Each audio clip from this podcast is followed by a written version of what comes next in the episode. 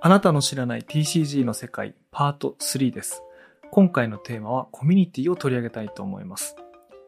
最初にちょっとした質問をしてみたいんですけれども、あるゲームをやっていて、もしそのゲームメーカーがそのタイトルの生産を中止したら、そのゲームって一体どうなってしまうと思いますか？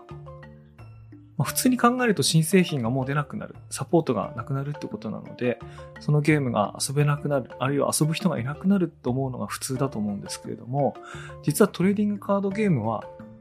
終わらないんですね、そこで。メーカーが生産を停止しても、おそらく遊び続ける人がいるんですね。なんかすごく不思議なゲームなんです。あの、それってなぜなんだろうみたいなことを考えながら、トレーディングカードゲームの面白い話を振り返ってみたいと思います。メディアヌップ。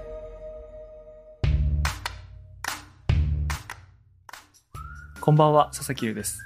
今日はですね、第3話ということで、新たに素敵なゲストをお呼びしております。宮健さんです。こんばんは、宮健です。宮健さんはですね、何とご紹介したらいいのか、私が東京に出てきて、最初に参加した大会のジャッジをやられてたんですね。あの、それでものすごく強烈な印象があってですね、もう東京でマジックの大会に出るといえば、宮健さんというイメージの頃があったというか、あの、そこから、あの、つながりがあるんですけれども、今回はコミュニティのお話を伺うということで、まあ、こんなぴったりな人いないんじゃないかと思ってお呼びしました。じゃあちょっとあの、簡単に宮健さんからも自己紹介をお願いできますでしょうか？はい。えーそうですね、今回のテーマで言うと、僕はマジック・ザ・ギャザリングというカードゲームのイベントを、かれこれ14、5年開いてたんですかね。うん。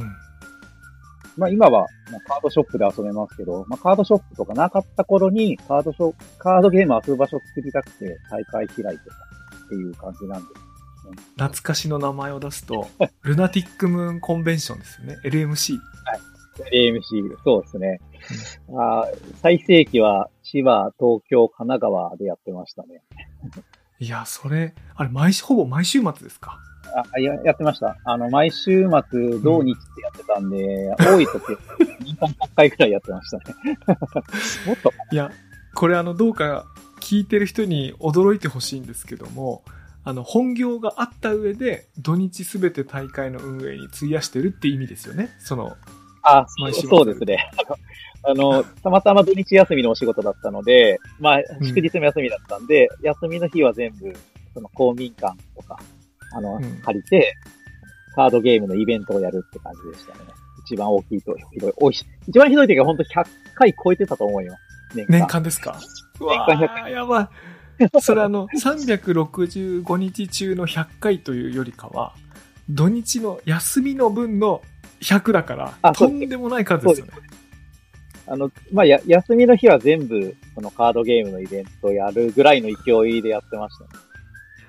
いや、それね、尋常じゃない。尋常じゃないと思うんですけども、あの、メディアヌップ普段お聞きになられてる方、あの、カードゲームは知ってても、例えば遊戯王とかポケカとか見たり聞いたり触ったりすることあると思うんですけども、大会まで足運んだことあるよって人は少ないかもしれないので、ちょっと雰囲気をお伝えすると、まあ当時はというか、あの、カードショップの店舗大会みたいなものが今ほどカジュアルにない時って、土日に大きな大会まあ、大きな大会とか公式大会というか草の根の参加できる大きな大会をこう探して、まあ、雑誌とかインターネットで探して、まあ、千葉とか神奈川とか、まあ、東京ら、東京であればですけどね、そこら辺まで会場を探して足運んで、それこそ朝から晩までですよね。そうですね。多分だけど、その、まあ、ちょうど今から14、5年前だと思いますね。2000、2000年から2005年ぐらいの間が多分最盛期だったと思うんですけど、うんあ。の頃ってまだカードショップができ始めた頃で、まあそのカードショップで、まあ何十人も入れるようなイベントは多分開けない時期だったんですよね。うん、なかったですよね。うんで、しかも都内ってやっぱり公共施設が高くて、その、そういう草の根のイベントもまずなかったんですよね。ほぼなかったんじゃないかな。あ、そうか。私そういう事情を知らなかったんですけども、だから千葉とか神奈川でよく開催されて、東京の人もよくそっちまで足運んでたってことだったんですね。もちろん東京にも、その、区民施設みたいので安く借りられるのはあったんですけど、そのためにはその、現地在住じゃなきゃいけないみたいな。うんうんうんその、東京に住んでる人がそういうのをやらないといけなかったので、まあ、あの、東京に勤めてる方とかって意外と住まいが 千葉とかにあったり、埼玉とかにあったりするんで、まあ、東京よりは東京周辺の方が多かったですね、当時。うんうんうんで、その、来る方も、その、千葉の場合だと、千葉の人はもちろん多いんですけど、東京からとか埼玉とかから来る方も結構いて、いや、それこそ言ってましたよ、僕、あの、千葉の、あの、知り会あそこ館で。、あの、市民館、あそこ、何駅でしたっけ？あそこは。千葉駅あ、千葉駅ですか？あ、千葉駅って、あの、東京住んでると滅多なことではいかないんですよね。あの、なんかないなんかですよね。行かない行かない。ディズニーより向こう側ですからね。いやー、そうですそういう人だと多分横浜から来てくれてたんじゃないかな。いやー、すごいですね。横浜からグリーン車に乗ってくるっていう人いましたよ。毎 いや週、。それぐらい大会とかがすごい貴重で、あの、足を運んで運んでた思い出ありますね。あもう、多分ですけど、後半は大会っていうよりも部活だったんじゃないかなって思ってますね、僕からすると。ああ、じゃあその、友人ができてそうそうそう。なんで、その、朝から来れなくても、まあ、昼とか夕方ぐらいには来て、その、フリープレイして、で、夜終わってからみんなでご飯食べに行くみうんうんうん。まあ、ほぼほぼそれが毎週末、当日あったので、うんタイミング合う時に来て、その、みんなに会ってご飯食べて帰るっていう、まあ、本当部活だったなとは思ってますね。だから続いたのかなっていう。部活ね、いや、そうですね。あの、私覚えてるのは、大学が仙台で、あの、東京で出てきて、で、働き始めてすぐは、まあその仕事も慣れないし、忙しいから、マジックから離れた時間が2年ぐらいあったんですけど、またあの復活した時に、その雑誌を見ていくと、まあ当時雑誌、雑誌も見たし、インターネットも見ましたね、ホームページも見ましたけど、あの、都内とか神奈川とか千葉の大会探して参加しに行ったんですけど、その、ほぼ一番最初の大会かな？代々木かな？代々木の、あの場所なんでしたっけ？オリンピック会館じゃないや。オリンピックセンターですよね。オリンピックセンター。ーそう、そこで初めて参加しに行った時、もちろん知り合いゼロですよ。あの、東京で初めてリアル大会行く時に。で、その時に、いつもそのジャッジの方が、まあ最初に、あの、挨拶をしますよね。大体どの大会でも。その時の、あの、宮健さんの挨拶も今でもよく覚えてて、あの、とにかく、その、楽しくやることが一番だと。だ周りの人に分からないことがあったら、こう、優しくしてあげてほしいし、困ってる人がいたら助けてあげてほしいし、とにかくみんなで楽しくやろうっていうことを、なんかすごく最初に宣言してくれて、でしかもそれを毎回毎回、ちゃんと冒頭に宣言するんですよね。で、しかも僕すごいなと思ったのが、2007年の、えっ、と、あれは、宮古メッセのグランプリ京都だったと思うんですけど、そこのヘッドジャッジをやられた時もありましたよね。ありました。はいで、あそ、あの時も多分1000人近いとか800人か、なんかそれぐらいいたと思うんですけども、まあグランプリって普段よりの、なんとか格が高い大会なので、もう、勝ちに来てるっていうか、勝負のための大会っていう感じだと思うんですけど、その時も、でもなお、いつも通りの、楽しみましょうって挨拶をしてくれて、あれがね、すごくね、こう友達いなくて初めて大会に参加した人にとってはね、すごい嬉しいんですよね、なんか。それよく覚えてますね。いや、結局、カードゲームって、その対戦相手がいないと遊べない、まあ結構ニッチな遊び方ですので、まあ初めて対戦する人が、ちょっと嫌な人だったらもうやめちゃうんじゃないかなと思うんです。もう、すごい、めちゃくちゃよくわかりますね。少なくとも勇気を出してきたんだからね。あの、宮健さんぐらいその毎日、毎日、毎日っていうか毎週大会開催してると、まあ、パッと見で、あ、初めて来たなとかっていうのがわかるわけですよね。きっとその、わかりますね。あの、初めての人ってやっぱ、まあ初めて見る顔ってやっぱうん。わかるので、ちょっと気にしはしますよね。うん。で、やっぱり、どの大会でも必ずその勇気出して初めて来た人って、あの、毎回毎回いますよね。いやいます。すごくやっぱ緊張されてるし、その3回戦ぐらいまでは様子見に行くんですよね。まあ、そうですか。そうですけど、その、へこんでないかとか、嫌な思いしてないかとかうん、まあ、でも、その、なんて言うんでしょう、予選が終わる頃には、割とその対戦相手とも仲良くなってて、まあ一緒にご飯食べに行って約束したりとかってしてる人の方が多かったですね。まあ社交的な人すごく多かったですね、やっぱり。うんうん、カードゲームやってる。マジックが大人が多かったですよね。いや、でも私その当時、あれ26歳とか27歳ぐらいだったんですけど、大人と子供が混ざってたような感覚ありますけどね。高校生もいるし。そうですね。うん。多分、まあ僕もあの頃まだ30、え、30ぐらいの頃だったんですけど、自分と同じかちょっとしたぐらいから、下は多分高校1年生ぐらいまではいたと思うんで、うん、まあ僕より上もいましたからね、当時。多分年齢の幅で言うと30歳近い幅あったと思う。うんで、まあ基本大人はその若い子の面倒を見るっていう、なんか自然とそういう文化がうん、作られていて、まあすごく良かったですね。なんか子供がその口の利き方が悪かったら、ちゃんと怒れる大人も 悪い、悪い人いっぱいいましたよね。言いましたよ。もうそれちゃんとダメだよってよ、怒る大人がやっぱりいるのっていいなって思っていて、うんなんでまあ僕部活って言いましたけど、まあ、先輩、その、新人をちゃんと指導できるみたいな。うん。確かにね。いや、しかしまあ、なんでそんなに、まあ最盛期は年間、年間100回。それ十数年、十四五年にもわたって、なんでそういうことやろうと思って、な、なんでそういうことができたんですか？最初は、ぱ月に1回からスタートしましたよね。一番最初って、プーマジック始めたのって、第4版が出る前なので、まだ英語しかなかった頃なんですけど、はい。あの頃ってもうカードショップってもちろんなくて、その街のおもちゃ屋さんでも取り扱ってるところが少なくて、うんうん、僕の家から最寄りで、電車で40分ぐらいのところにしか売ってなかった。それは結構遠いですね。当時、き、君津っていう町に住んでたんですけど、うん、あの、千葉市のさらに、あの、下の方ですね。アクアラインのもうちょっと下なんですけど、でそこから一番近い、その、売ってるホビーショップまでは、その、千葉駅まで行かなきゃいけなくて、だいたい電車で40分くらいっていう。うん、なんで、まあ、買いに行くのを、その、一人で行くと、交通費高いから、その、友達の分全員分を託されるんですよね。買いに行くやつ。ああ、やってましたね、それ。まとめて買ってくるっていう。しかも、ボックスとか売ってなかったから、その、あるもの、手にあるパック全部買ってくるっても、一人5パックとかしかなくて。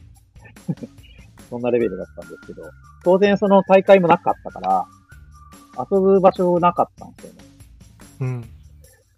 で、あ、でも、最初は、その、カードを取り扱ってるお店がやってたイベントがあったんですよ。そのショップの入ってる、そごうかなんか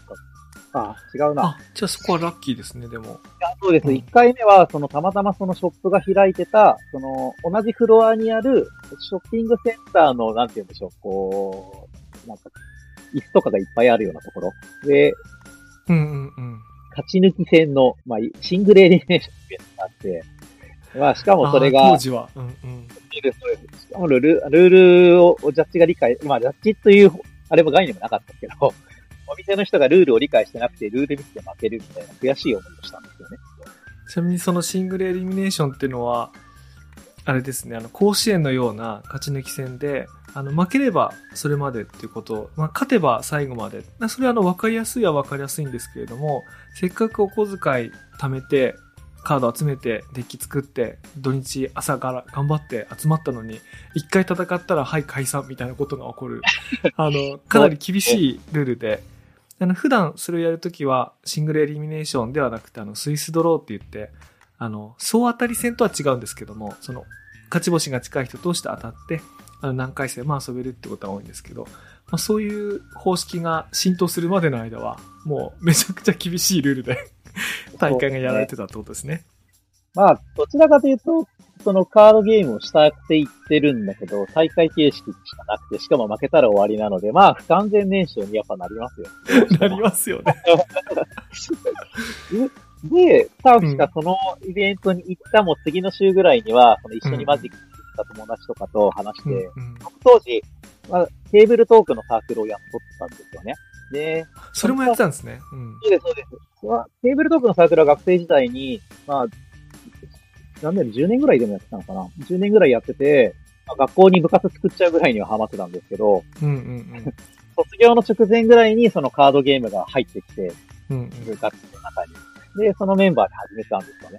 で、まあ、帰ってき、負けて帰ってきて、悔しかったから、今度じゃあ、カードゲームのイベントもやるようにしようやって言って、うん。そのテーブルトークの集まりが当時、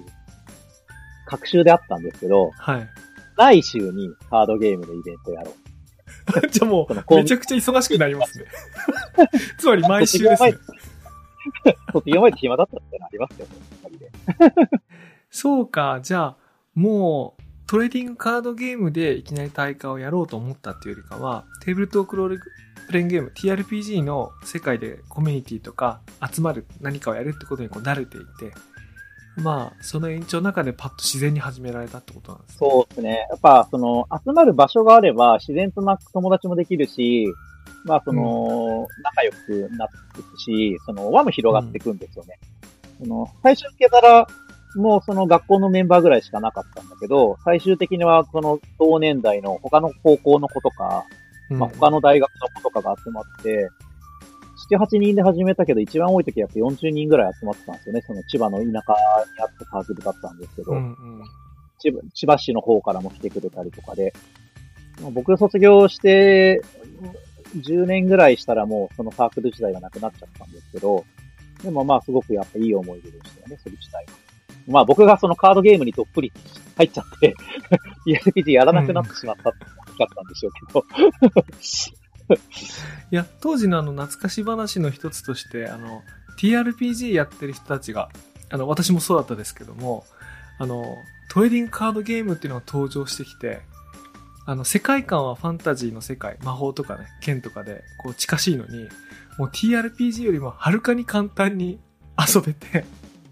しかもこう、ね勝負がしてなんか勝ち負けがつく。しかもこう集めて楽しいって、もう強烈な面白さがあって、もうあっという間に僕そっちに時間取られちゃいました、なんか。あー僕もそうそうでした。まあ、サークル崩壊した半分ぐらいの理由は、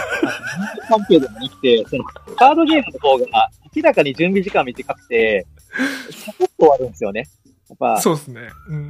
マホゲームが流行ったのと同じような感覚だと思いますね。コンシューマーをスマホゲームが駆逐していったみたいなところと同じで、1ゲーム、その、TRPG ってやっぱ6時間、7時間かかるところ、うんカードゲーム30分で終わるんで、やっぱこの差は大きかったですよね。いやー。でもね、TRPG、TRPG ならではの面白さがあって、今また、ね、やってる人ちゃんといて、流行っても今いるんであれですけども、やっぱあの時の衝撃はありますよね。あります。あの、うんあの、ちょうど僕、その、カードゲーム始めた頃って、まあ、メーカーがどんどん潰れちゃって、もううん本当、ソードワールド2.0とか出る直前ぐらいで、うん。もう、唯一、富士見書房がリプレイブックを出してたくらいの頃だったんで、このメーカーを支えるのも大変だったんですよね、あの頃。次の新作出してほしいのに、その、ユーザーが減ってるから出ないみたいな。でも、一方であの、ソードワールドを出していたあのグループ SNE も、あの、モンコレ？モンスターコレクションっていう TCG を。出して、それがちゃんと売れたおかげで、あの、会社としてちゃんと大きな売り上げになった。まあだから、その時同時に TRPG もちゃんとやめずにというか、ちゃんとタイトルを育て続けられたみたいなこともあるみたいですから。あるね。あとは、まあ、あの頃が、フィアっていう、その新しい、そのメーカーが出てきたのも大きかったですよね。うん。FAR って、毎月、その、TRPG の月刊誌を出して、うん。で、えー月に、あ、年間何冊かは新作を出すっていう、すごい精力的で、あのメーカーがあったから、あの、不遇の10年間を耐えて、まあ、この TRPG 復活しましたね、完全に。いや、ふね、ほんとそうですよね。で、今 D&D とかも、その新作出て、うん。正しくなって、まあオンラインでも遊んでる人多いですからね。やっぱ、うん。ああまあちょっと話出ちゃいましたけど。いや、でもなんか今、なるほどなと思ったのが、あの、今日コミュニティの話したいですねってだけあのテーマ決めて集まった、私たち二人集まったんですけど、はい確かに TRPG もコミュニティだったし、うん。同じように TCG もコミュニティだったんだなっていうことをね、今思いましたね、なんか。ああほとんどのその対人、そうんの顔を合わせて遊ぶゲームは、ほぼほぼコミュニティ作りが一番重要なのかなっては思いますね。いや、僕なんかあの、あらゆるその対人ゲーム、まあ、将棋でも麻雀でもそうなのかもしれないんですけど、まあ、対人ゲームってすごく仲良くなりますよね。あの、長時間、あの、楽しさと勝負とこう混ざり合ったようなのをやると仲良くなるっていうのはそうだと思うんですけども、僕その中でも特に、まあ、TRPG も TCG もそうなんですけども、あの、みんなで作ったものが自分たちのものになるっていう感覚があるんじゃないかと思ってて、あの、TRPG だと自分たちしか知らない物語が自分たちの中だけにできるじゃないですか。で、TCG だと、あの、もちろんメーカーからそのカードを買ってプレイするんだけど、その買ったカードって、なんて言うんだろうな、オンラインゲームで使うアイテムを借りてるのと全然違って、一生自分のものじゃないですか。あの、売ったり捨てたりしない限りは。うん。だから本当にこう自分のものになっていくっていう感覚が、なんか、でしかも自分が持ってるものを友達友達と一緒に戦って使うわけですよね。だからそれってこうみんなのものって感じがしてくるっていうか、みんなでこう価値支えてる感じがして、それで特別仲良くなるようなね、気がするんですよね。多分ですけど、その、TRPG にしろ、ボドゲにしろ、TCG にしろ、あ、その体験が一番刺さってるんじゃないかなって僕は思います。その、楽しい思いをした経験って言い換えてもいいんですけど、うんうん。なんでまあ僕、その、冒頭に佐々木さんが言ってくれた挨拶に対人してた、その、楽しい串やりましょうっていうのってのはそこにつながるんですけど、初めての大きめな100人ぐらいいる、その、イベントに来た時に、楽しくない思いをしたら、その人はもう二度と、その100人いるようなイベントに土日にわざわざ行こうとは思わないと思うんですよね。うん。お思わないですね。思わない。来たのに。うん まあ、そのカードショップでも同じですけど、どこどこのカードショップに行ったら、まあその店員さんの対応が良くなかったとか、うん。まあそういうのも同じ。まあ、ご飯食べに行ってもそうですよね。店員さんの対応が悪くて、しかもご飯も特別美味しくなかったらもう二度と行かないっていう。やっぱその経験っていう、体験っていうのは、まあ何事にもやっぱ勝るのかなと。金銭で買えない、得られない価値っていうのがあると思っていて、なんでまあ僕はその、同人時代からもそうですし、まあその、運営する側とか、メーカーに入ってからも、その、体験っていうものを最も大事に、まあ、プライオリティの一番上に置いて、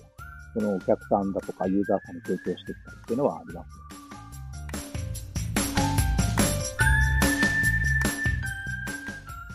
そういう状況を作り出すのに、なんか宮健さんが工夫してたこととかってあるんですか？うーん。まあ、その冒頭の挨拶もそうですけど、その、初めて来た人に、その、常連さんをつなげるような努力はしてましたよね。へえ。あのあの人初うんめてだから、うんうんちょっと気にかけてあげてとか、うんうんうん。まあ、とにかくそれはずっともう10年近くあなるほどですね。つまり初めて来た人に、のケアをするだけじゃなくて、そのよくいらっしゃる人に、あの人初めてだからねっていうのをこう、それとなくその、サポートするようなことをこう、言っててくれて。まあ、寂しい思いをしなければ、多分、次の回も来てくれるし、来週とは言わないけど、まあ、また来月来てくれるかな、とかっていう。まあ、やっぱそうやってちょっとずつ人が増えていきましたよね。一番ひどい時って、その、十何人しかいない時期もあったんですよ。あの、何年もやってると。うん。初めはカードショップもなくて、そのイベントもなかったから、もう、どんなや、ひどいイベントを運営したとしても、100人超えてた。言い方悪いんですけ、ど。まあそこしか場所がないからってことですよね。で、まあ、もう時効だと思うんで言うと、まあ、消防法を突破するような運営をしてたんですよね。もう椅子の数が足りないから、椅子を全部撤去して、うんはいはいはい。あの、床にみんなで座ってもらってやってましたね、一番最初入りきらんから。床に座ってやる。でそうあの椅子撤去しちゃって、うんで、なんかその机をこう、床に並べて、みんなあぐらかいて遊ぶみたいな。で、そのうち運営方法を覚えてきて、その入れ替え制みたいのはちょっとやったりはしましたし、まあ、今度抽選にしたりとか、参加費を上げて、参加者減らそうかなって努力もしたんですけど、それは無駄な努力でした。参加費がいくらでも人は来ちゃったんで。うん。まあ、それも、その他に、同じように草の根大会やる人が増えたりとか、まあそもそもカードショップができたりして、ちょっとずつその遊べる場所が増えてからは、まあ、150人とかいた人たちも70人、80人ぐらいで落ち着くようになったんですよね、一時期。うんうん。で、もう毎週のようにイベントやるようになってからは、まあ毎週あるから来ない週もでできたりとか、あ、なるほどね。その、数が多いからね。その、一点集中してる時と違って。うん。であとまあやっぱり一番多い時って、多分ですけど、千葉だけで3カ所とか、東京も5、6カ所で、埼玉、神奈川まで入れると、毎週5、6カ所で100人規模のイベントがあるっていう時期があったんですよね。へえ、すごいですね。2001年から2004年ぐらいの間はそんな時期だったと思います。むっちゃ流行ってた。マジでうんうん。あの、カードショップじゃなくて、こう、草の根が流行ってた頃っていう感じですね。マジック売ってる場所はあるんだけど遊べる場所がなくて、で、そのイベント開けば人が来るって分かった人たちが増えてきて、草の根が増えた頃はそうなったんですけど、なんで、あの頃って毎週末500人ぐらいユーザーさんが都内近郊で遊んでたんですよ。すごい時代ですね。しかもそれ、あの、対戦するのが好きな人だけだったから、うん。トレードだけする人とか、フリップする人まで含めたら多分倍ぐらいはいたんじゃないですかね、あうんの頃、都内。1000人以上いたと思います。草の根だけで。いや僕朝起きれなくてっていうか午前中用事があってその大会1ラウンドから参加できない時でもあ誰々来てるなと思ったらトレードしにその会場まで行ってでなんか何人か集めてあ夕ご飯食べに行こうっつってやったりしてましたからまさにそういうことですよね、ですね。もう、友達がいるの分かってればやっぱり来るし、まあそういう場所作りをした主催者は多かったと思います。僕だけじゃなくて。いや懐かしいなそれ当時 SNS もないですからねあのインターネットありましたけどツイッターが SNS まだなかったですよね。うん。ミクシーは2004年、あの、ツイッター2007年とかなんで、2002年3年とかの頃で言うと、本当携帯のメール交換するしかないような。あそうですね。もう本当あの、ブログじゃなくてホームページだったし、うん。ホームページで CGI の掲示板だったですね。一番最初に実装した、その大会のページは。で、ミクシーは最初から入って、ミクシーにすぐにその大会のページを作って、まあ、ミクシーでも宣伝するようにはしてたかな。2、3年は。で、まあ、ツイッターができてから、やっぱりツイッターから流入が最も多かったかなっていう感じはします。い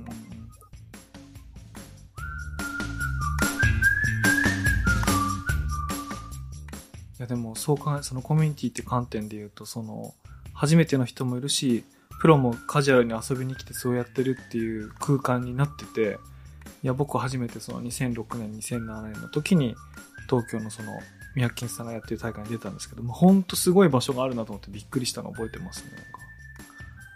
まあ、本も部活になったから、やっぱり100回やれたのかな、年間と思いますね。あの、もう、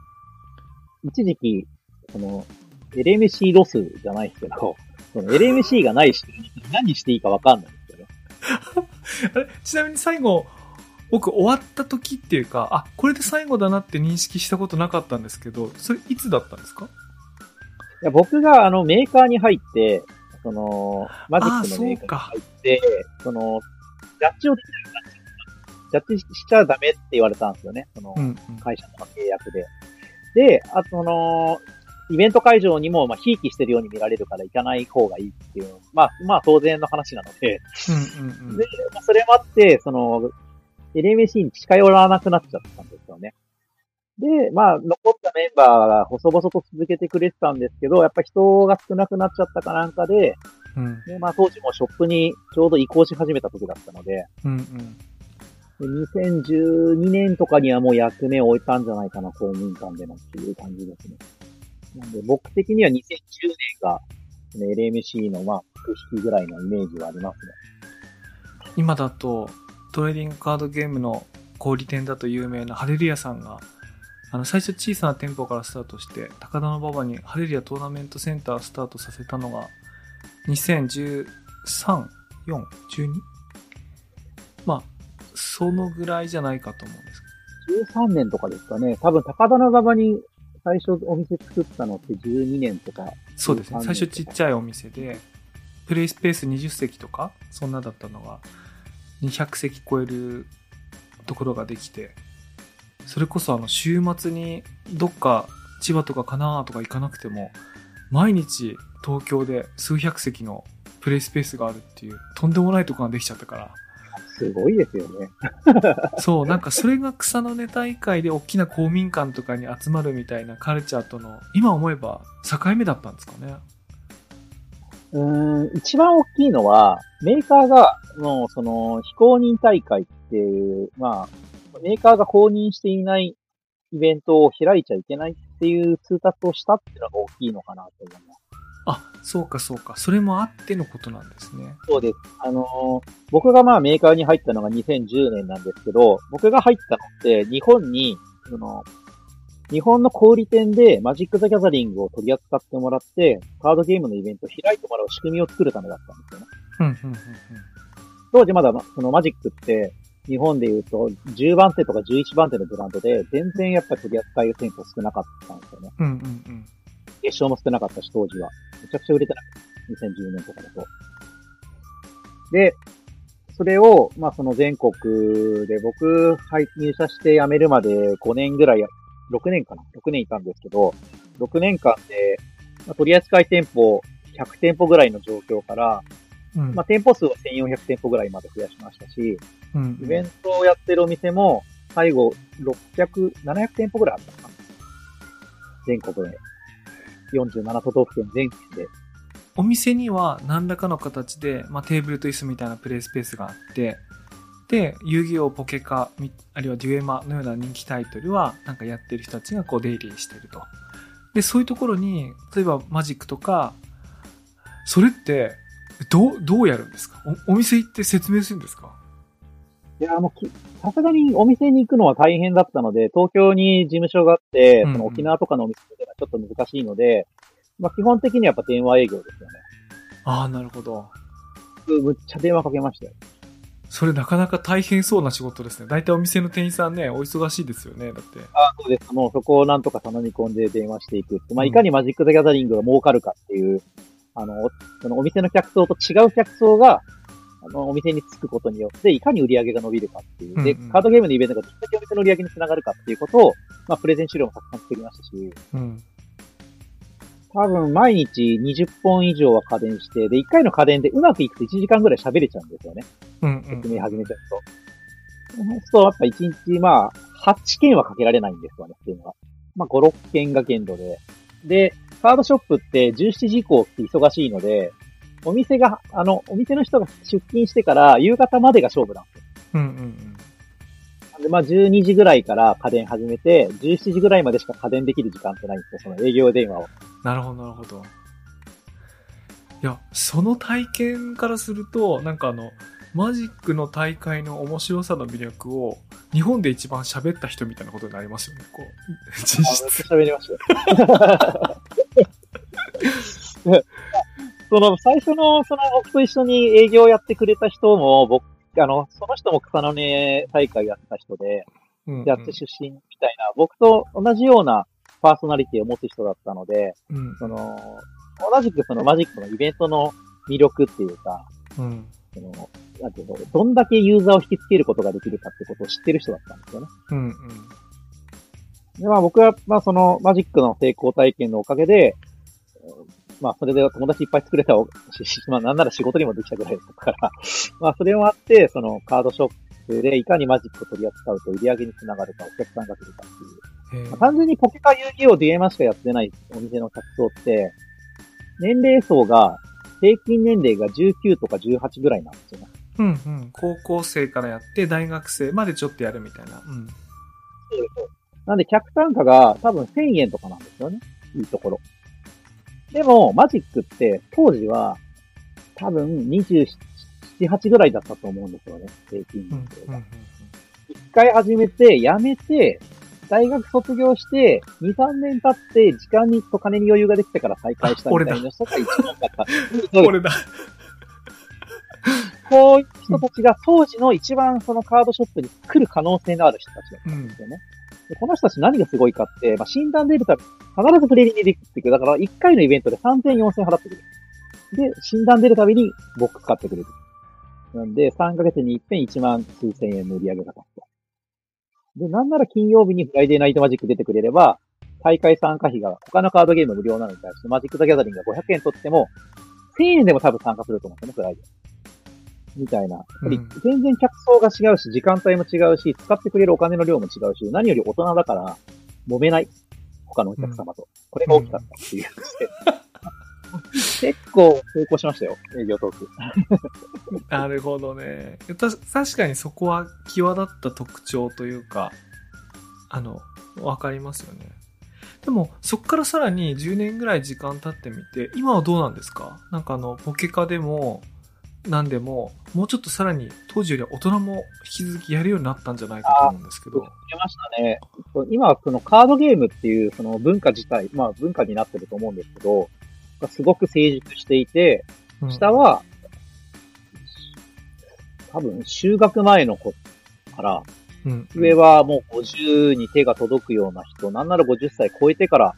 始めるような人方もいらっしゃるので、すごくその年齢層のまず幅が広くなった。確かにね。僕らもうすぐ50ですからね。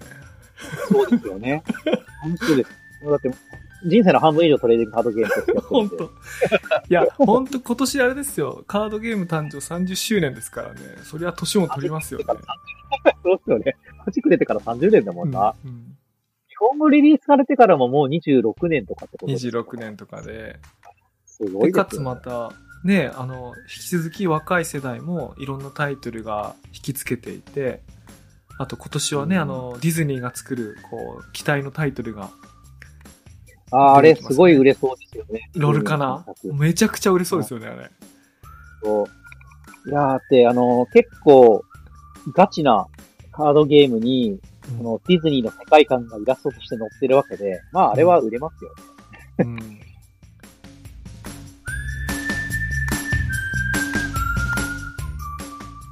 宮健さん、今その氷の店舗で働いてるってことなんで、あの、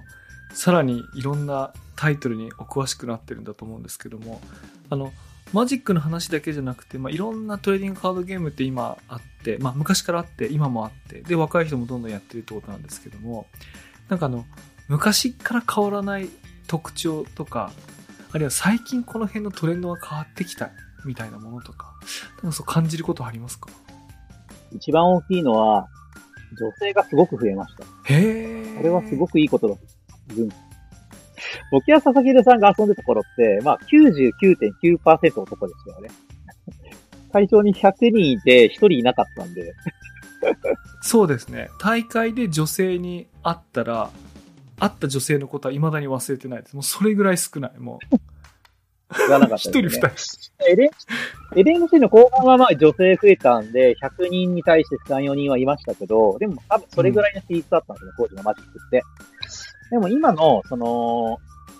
今ユーザーさんって、さっき言った、下は若い子から上はおじさん、おばさんまで。うんまあおばさんはいないです、おじさんですね。あそれは明らかにおじさんなんで。ただその、ボリュームゾーンの18歳から26歳ぐらいの年齢層で、ピュッと引っこ抜くと、この人たちって、子供の頃にもうトレカあったんですよね。ポケカがあったんですよ。うんうんうん。小学生どころか、その、幼稚園ぐらいの頃。お父さんがなんならポケカ遊んでた世代なんですよね。うんうんこの人ってまあ、遊戯もデュエマもあるし、ポうんケカもあったし。で、あのー、そっか、当たり前になってるゲーセンで遊べる、あの、着せ替えができる、うんうんうんうん。タイトル忘れちゃいましたけど、ね、行くとやってますよね。女子向けのあの、ゲームセンターで遊べる、その、トレーディングカード。があったりと。っていう世代が、今の20な代。前半から後半ぐらいの人たちなので、そのカードゲームに触れること自体は決してもう全く、その、なんて言うんでしょう。偏見はない世代なんですよね。今の大学生から社会人になりたての子たちって。完全に今そのペルソナを身の回りにいて、自分のマンション住んでるマンションに住んでるあの、小学校2年生の女の子がいるんですけど、たまにこう、うち遊びに来るんですよね。で、最初、家にあるチェスボードでチェスして遊んだんですよ。はい。あの、お父さんがそういうアナログゲームとかボードゲームとかね、アナログゲーム好きみたいで、お父さんとチェスやってるってチェスやって。うん。で、その2回目来た時にテーブルの上にポケカ置いといたんですよ。あ、そしたらね、ポケカもできるって言って、つまりお父さんがお子さんとポケカをやりたいから、娘さんにポケカを教えてて、で、そしたら僕と、か僕のと、僕の息子ともできるって状態になってて、だからその女の子はポケカもやるし、チェスもやるし、普通のものみたいな感じだったんですよね。うん。その感覚ですよね、きっとね。そうです、そうです。本当この15年、20年ぐらいでサブカルチャーってめっちゃ、その、なんて言うんでしょう、若い人たちに浸透していて、アニメもそうですよね。もうアニメって、その、見てることを隠さなくていい、多分趣味になって久しいと思うんですけど、うんうん。僕がその、高校生、大学生ぐらいのことってアニメしかってるのとかって、やっぱ見られると、後ろ指さされるみたいな、そういう、ちょっと嫌なうちってあったんですけど、30年ぐらい前はね。でも、多分もうこの20年ぐらいはそういうのってないと思うんですけど、まあ、エヴァンゲリオンとかのおかげだと思うんですけど、うん、あれのおかげですね。俺、その前まではあの、ドラゴンマガジンとか、コンプティークマガジンとか、買ってるのを理解得られ、得られようがなかったですね。そうですね。アニメージとか僕も買ってますけど、やっぱ理解を得るのは非常に難しい世代だったんですけど、今そんなことないもんね。全くですよね。本当アニメが、まあなんならその声優さんが憧れるとかっていうのが普通にあるわけで、うん。あの、その、で、アニメとかゲームの中のキャストさんを応援しにライブに行くと何万人も集まるわけですから、うんまあ明らかにその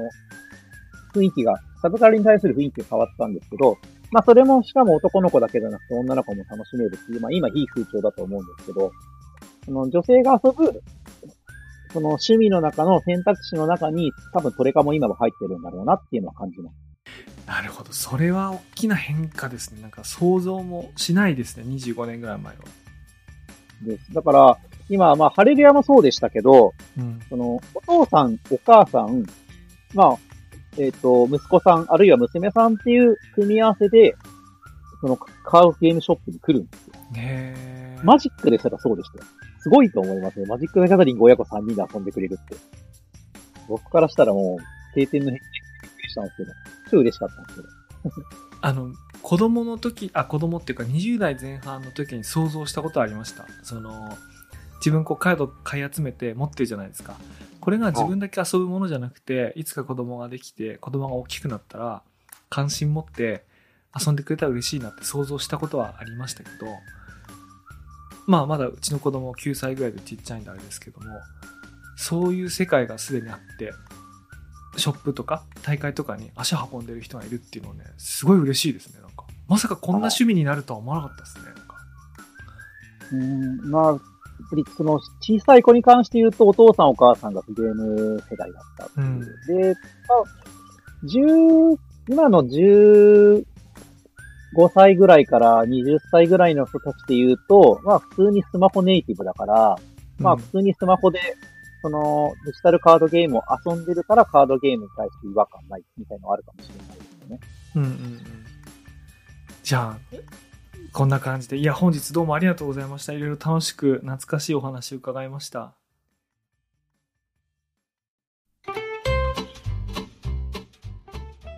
というわけで、第3話は、コミュニティをテーマに、宮健さんをゲストにお招きしてお話を伺ってきました。あの、冒頭にこんな質問をしました。ゲームメーカーが開発を停止したり、サービスの提供をストップしたら、一体そのタイトルはどうなってしまうんだろう遊ぶ人いるんだろうか